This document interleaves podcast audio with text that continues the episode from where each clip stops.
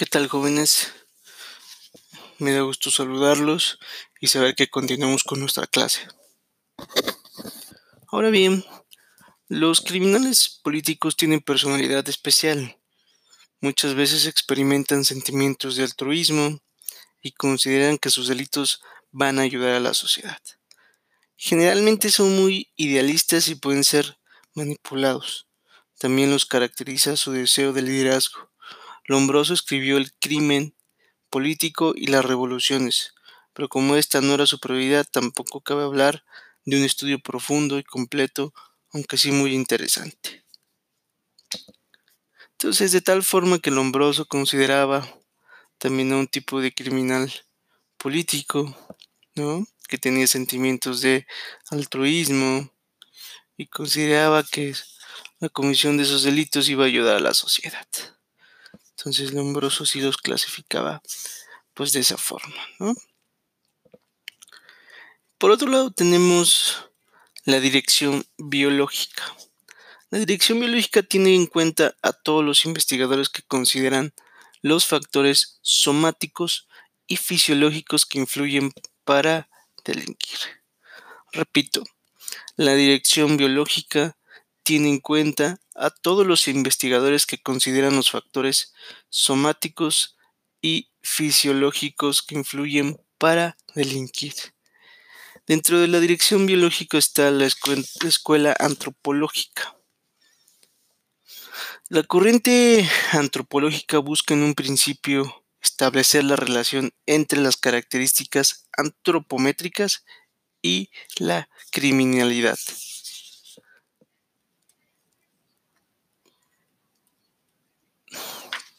Un ejemplo de eso pues, podría ser la medición de la estatura, la cabeza, los brazos, con el propósito de identificar a los delincuentes y elaborar un fichero judicial. Actualmente la huella digital o genética permite la identificación, pero no todos los países tienen fichero judicial automatizado. Bueno, vale la pena aclarar que hoy en día en el nuevo sistema de justicia Em, solo puede ser fichado, por así decirlo, cuando existe una sentencia que ha causado ejecutoria. ¿Qué quiere decir? Cuando se le ha condenado a tal vez a una pena de prisión. En su momento, pues se le tomarán sus huellas, em, su estatura, su complexión y todos los datos que puedan llegar a la identificación, muy en concreto. Por otro lado está la corriente endocrinológica. Según el diccionario, em, es la parte de la biología y de la medicina que estudia el desarrollo y las funciones de las glándulas endocrinas. Para los científicos, una disfunción orgánica podría explicar el fenómeno delictivo, pero para aliviar o superar esa anomalía podrían eliminarse el rasgo criminal.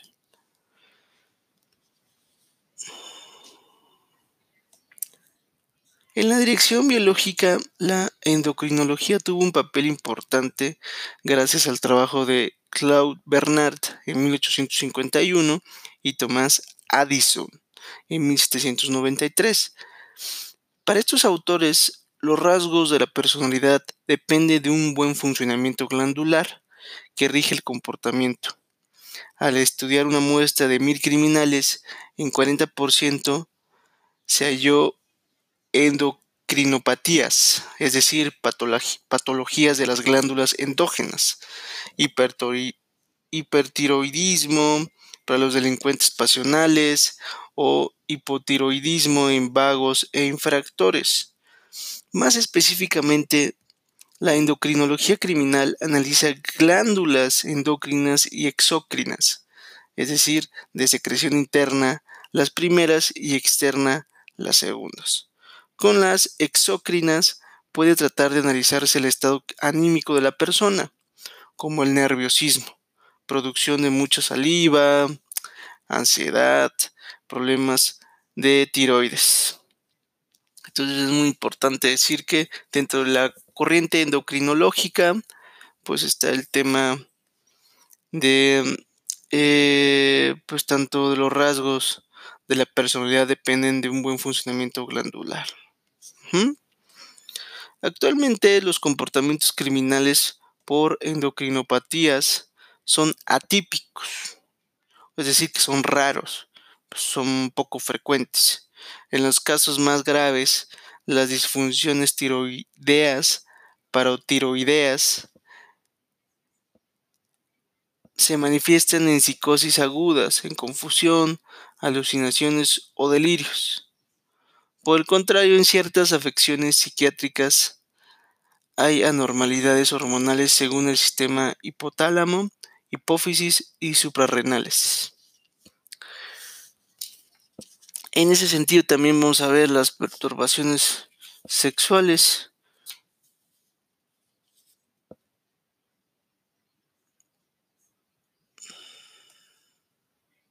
La mayoría de los autores atribuye tales perturbaciones a problemas psicológicos, más que endocrinos. Insistimos en que la posibilidad de causas multifactoriales, la experiencia tenida con población homosexual, refleja que aun cuando el sobrino de un homosexual no conozca este, puede tener esa característica. Es decir, se abre la posibilidad de un factor hereditario sin conceder valor científico a esto.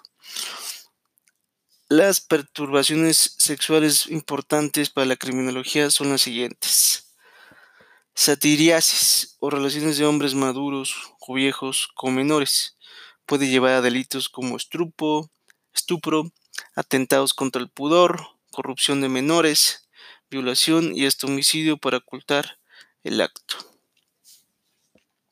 Algunos consideran más fácil esta práctica porque sienten ansiedad con mujeres maduras, entonces la relación con el menor supone una conquista sencilla y puede eliminarse a éste si decide hablar. Igual que el ambiente, influye mucho que se considere la mujer objeto de placer, alguien que se abre al mundo, como una niña entraña un objeto más fácil de controlar.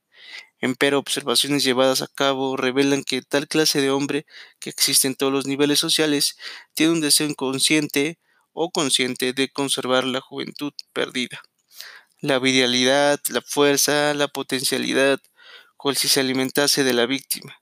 Además, en la mayoría de las sociedades lo viejo se desprecia, se abandona por inservible. Otra de las características es la ninfomanía que presenta ciertas mujeres. La insatisfacción de su excesivo apetito sexual puede conducirlas a crisis de agresividad o incluso a corrupción de menores utilizan a niños como si fueran cosas u objetos, pero también a adultos, pues parecería una revancha. Por otro lado está el masoquismo y sadismo. A los masoquistas les gusta sufrir y a los sádicos ser crueles y, maltratar, y maltratar con fines sexuales a la pareja. En una relación sadomasoquista se invierten los papeles. O la homosexualidad, que para este autor pues, se considera en este caso como una desviación, aunque para otros pues es una preferencia, ¿no? Eh, inclusive para otros autores dicen que es una degeneración moral. Hoy en día sí es importante mencionar que pues la homosexualidad no es considerada una enfermedad, sino más bien una preferencia sexual, porque legalmente pues así lo establecen diversos protocolos o diversas leyes que establecen que pues más bien es un tipo de preferencia sexual y no debe tratarse como una enfermedad. ¿no?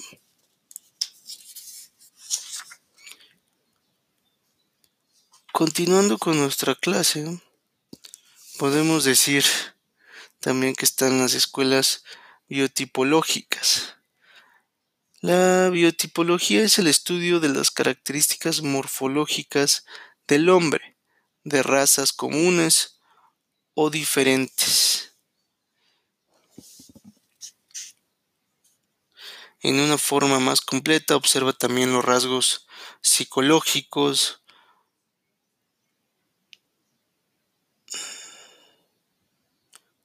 dice comprende distintos criterios de análisis como el de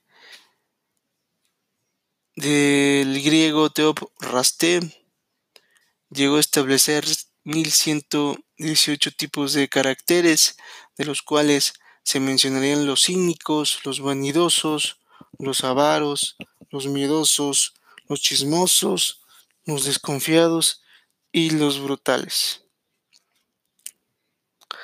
Dentro de esas escuelas biotipológicas, pues está la escuela francesa, que está encabezada por Claudio Sigaud, de, que vivió entre 1862 y 1921, quien identificó cuatro tipos morfológicos del hombre, según el predominio en él de cada uno de los sistemas, respiratorio, digestivo, muscular o cerebral. Por otro lado está la escuela alemana, que es encabezada por Ernst Kretschmer, que vivió de 1888 a 1964, realizó una interesante clasificación de los tipos que hay en la delincuencia o fuera de ella. El primero de ellos es el tipo esquizotímico, de acuerdo con características de cuerpo delgado, introvertido, puede ser nervioso, irritable, idealista, frío, sistemático, sereno, apático, solitario, indolente. Su agravamiento conduciría mente disgregada o esquizofrenia. Tipo, el segundo tipo podría ser el ciclo tímico, extro, extravertido, cambia de un extremo a otro, como maníaco depresivo. Sin embargo, en su clasificación se tiene que es alegre y práctico, lo cual contrasta con callado y triste. El maníaco depresivo no es realista ni práctico en sus momentos de manía. Puede sentirse superhombre o gastar sumas excesivas en un rato depresivo, llegar al suicidio. También es conocido como bipolar. En un tercer momento está el tipo viscoso, atlético, tranquilo y pasivo, puede combinar sus conductas, es muy pasional. El atlético es el de mayor inclinación a la criminalidad porque puede presentar violencia extrema. Por otro lado está la escuela italiana, misma que está encabezada por Pende, Viola y, Bárbara, toman en cuenta la endocrinología y abren paso a estudios muy específicos. Jacinto Viola habla de una vida vegetativa y otro sistema de vida de relación. Divide la constitución del hombre en dos sistemas, visceral y nervioso muscular, de acuerdo con el predominio de sus órganos o de las funciones que estos llevan a cabo. Entonces tenemos dos tipos, el brevilenio y el longilíneo. Repito, tenemos dos tipos, el brevilíneo y el longilíneo. Los individuos que pertenecen al primero presentan el tronco más desarrollado que los miembros y suponen alegres, enérgicos y muy vitales. El tipo denominado longilíneo comprende individuos altos, con tórax alargado, pero los miembros aún más largos. Aunque se trata de sujetos muy inteligentes, se fatigan con facilidad y tienen la depresión. Ricola Pende da una clasificación interesante de tipos que tienen en cuenta los factores endocrinológicos. Longinio es técnico, con una hiperfunción en la tiroides, tiene gran capacidad de reacción. Longilíneo aesténico, con hiposuprarrenales que reaccionan lentamente, son débiles y delgados. El brevilíneo esténico su hipotiroidismo los hace musculosos y fuertes, y el brevilíneo asténico son hipopituitarios, son gordos y débiles. Por otro lado está la escuela francesa. Bueno, más bien, ya vimos la escuela francesa. Vamos a ver la escuela estadounidense. Los representantes de la escuela eh, de Estados Unidos basan notablemente sus teorías en William Sheldon y Stanley Stevens. Para esta escuela, los sujetos que describe como mesomorfos poseen desarrollo de estructuras somáticas, hueso, músculos y tejido conjuntivo altos, peso específico, duro, erecto. Además, son fuertes y resistentes. En esta clasificación entra la mayoría de los delincuentes. Se considera el blastodermo, célula de la cual proviene todo humano. Entonces, en esta escuela, pues se habla de los mesomorfos, ¿no? Entonces, que tienen las características antes mencionadas. Por otro lado está la escuela mexicana, adaptada a los nacionales. La escuela mexicana fue fundada por el maestro José Gómez Robleda y el, doctor Alfonso Quirós Cuarón. Ambos simplificaron los complicados sistemas anteriores y con precisión descubrieron una fórmula para determinar el tipo sumario, tomando solo peso y estatura. La estatura tiene que ver con la herencia, el peso con el temperamento. La fórmula es P menos E igual a D, o peso menos estatura igual a desviación. Si la desviación es positiva, se trata de un branquitipo. La negativa arroja un longitipo. Y si no hay desviación, se trata de un normotipo. Cabe aclarar que P menos E no se expresa en kilogramos o centímetros, sino en unidades sigmáticas y en forma algebraica. Enseguida presentamos algunas características de un branquitipo y otras de un longitipo. El, el branquitipo, aspecto general redondeado, tendencia a la gordura, estatura baja, manos chicas. Este tipo tenderá a ser en, en la correlación psicomática activo, agitado, rápido, excitado, directo. Longitipo. Tiene un aspecto general anguloso, tendencia a ser alto y de cara larga, es en correlación psicomática pasivo, calmado, lento, paciente, astuto. Cuando las cifras sean más exactas habrá mayor aproximación a la realidad. Continuando tenemos la dirección genética, también llamada biológica.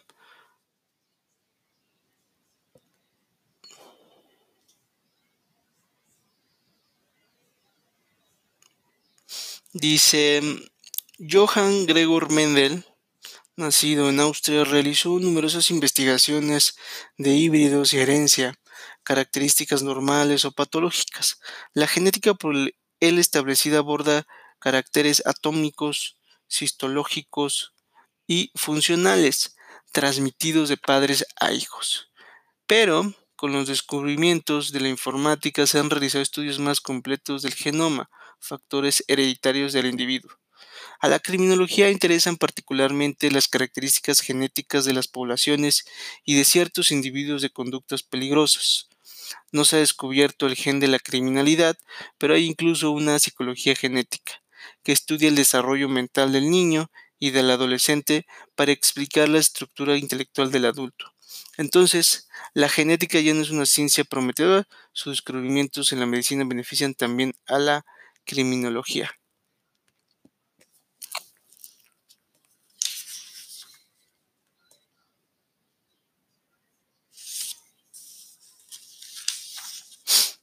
Bueno, entramos a estudiar la dirección sociológica. La dirección sociológica establece eh, principalmente sus bases en el ambiente, pues que es de gran relevancia.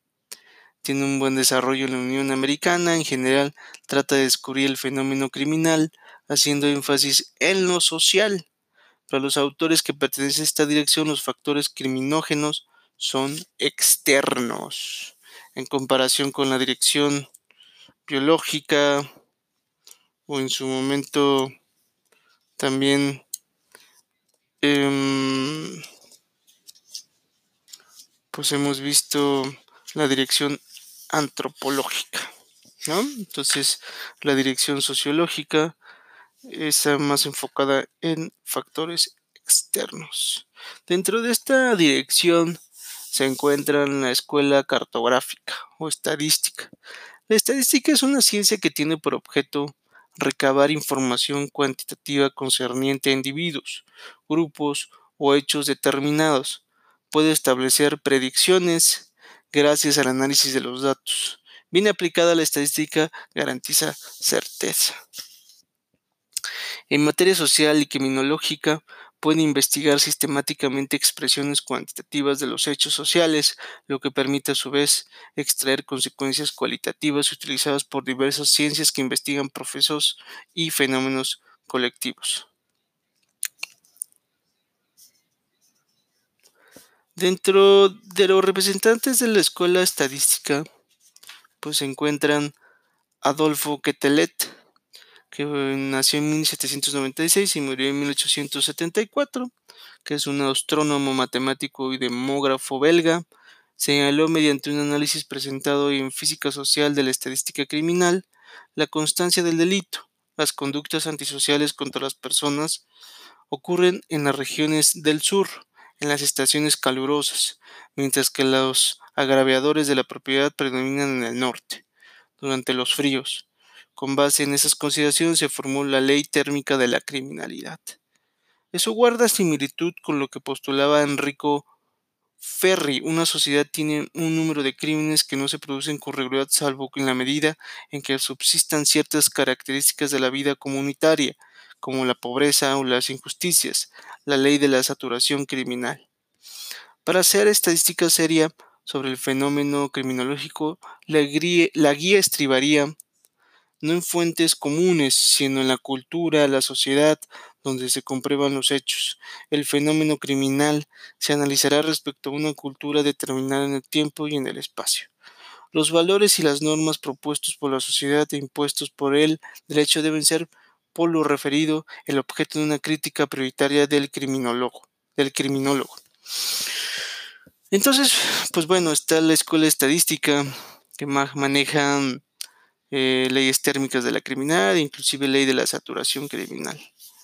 ¿no? Entonces, pues ese es un, un importante punto que debemos tener en cuenta para dicha escuela. ¿No? Entonces seguimos con la urbanización y conflicto de la cultura.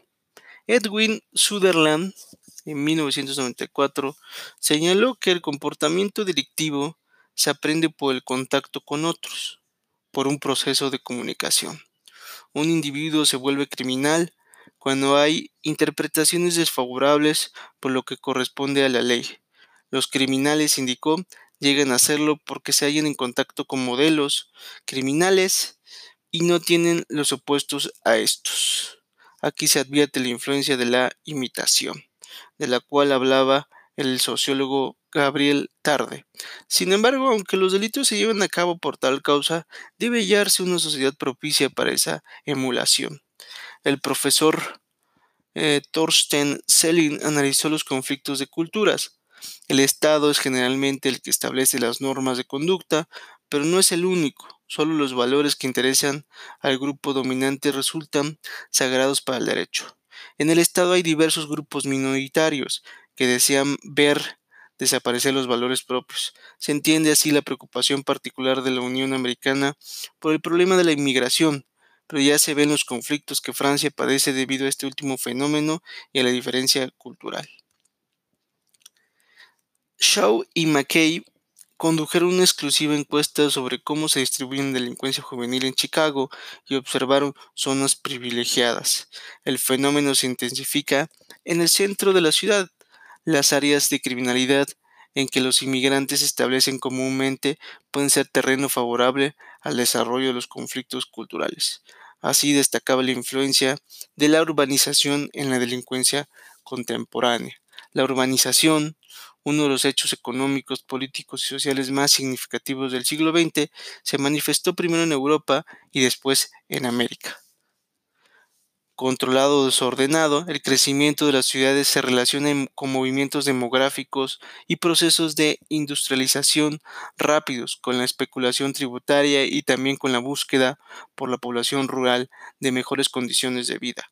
Si los orígenes de la urbanización son relativamente lejanos, en particular con Europa, Este alcanzó en el siglo XX un crecimiento tal que ha producido gran cantidad de problemas difíciles de resolver, vivienda, transporte, higiene y orden público, por mencionar algunos. La criminalidad y la inseguridad forman parte de esos problemas. Bueno, es importante recalcar que pues estas escuelas establecen que la urbanización pues puede ser un tema de la criminalidad, si no hay vivienda, no hay este, transporte, no hay higiene, no hay orden público, no hay acceso al agua, a la luz, pues se pueden generar este, eh, pues zonas propicias para la criminalidad. Por otro lado, la inadaptación psicocultural, en especial en jóvenes, representa fuente de marginación. Como las normas se han debilitado, son constantemente desobedecidas. Bueno, jóvenes, hasta aquí nos quedamos. Terminamos la escuela estadística y lo vimos con relación a la urbanización. Les agradezco su atención. Por favor, si tienen alguna duda, comenten en la plataforma y con gusto lo atenderemos.